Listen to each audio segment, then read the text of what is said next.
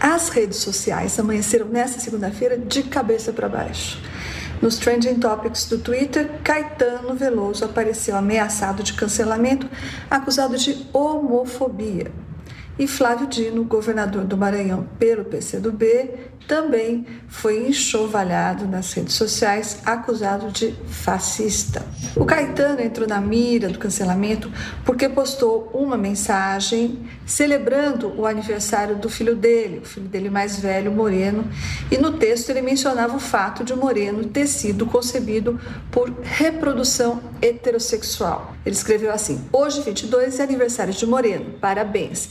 Parabéns à vida, à reprodução heterossexual, ao mundo que ganhou um habitante tão luminoso.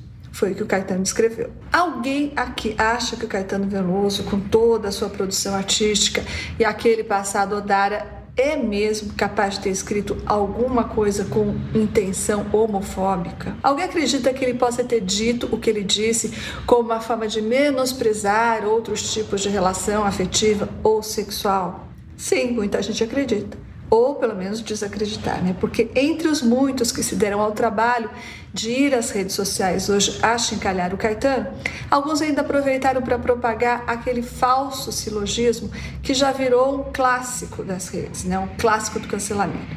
Então é assim, Caetano é misógino, todo misógino é racista. Portanto, Caetano é, além de misógino, racista. Flávio Dino. Governador do Maranhão é militante e filiado ao Partido Comunista do Brasil desde criancinha. O fato de ele ter declarado apoio ao João Campos, que não é de nenhum partido de direita nem do Centrão, ele é do PSB, Partido Socialista Brasileiro, não deveria causar surpresa, né? Mesmo porque o João Campos é candidato do governo e a vice-governadora de Pernambuco é do PCdoB, como o Flávio Dino. Mas o problema é que o rival de João Campos, lá em Pernambuco, é a petista Marília Reis. E foi por isso que o mundo desabou na cabeça do Flávio Dino, que virou fascista. Então é isso. A esquerda identitária e a esquerda furibunda se uniram mais uma vez no dia de hoje para fazer a alegria de todas as direitas.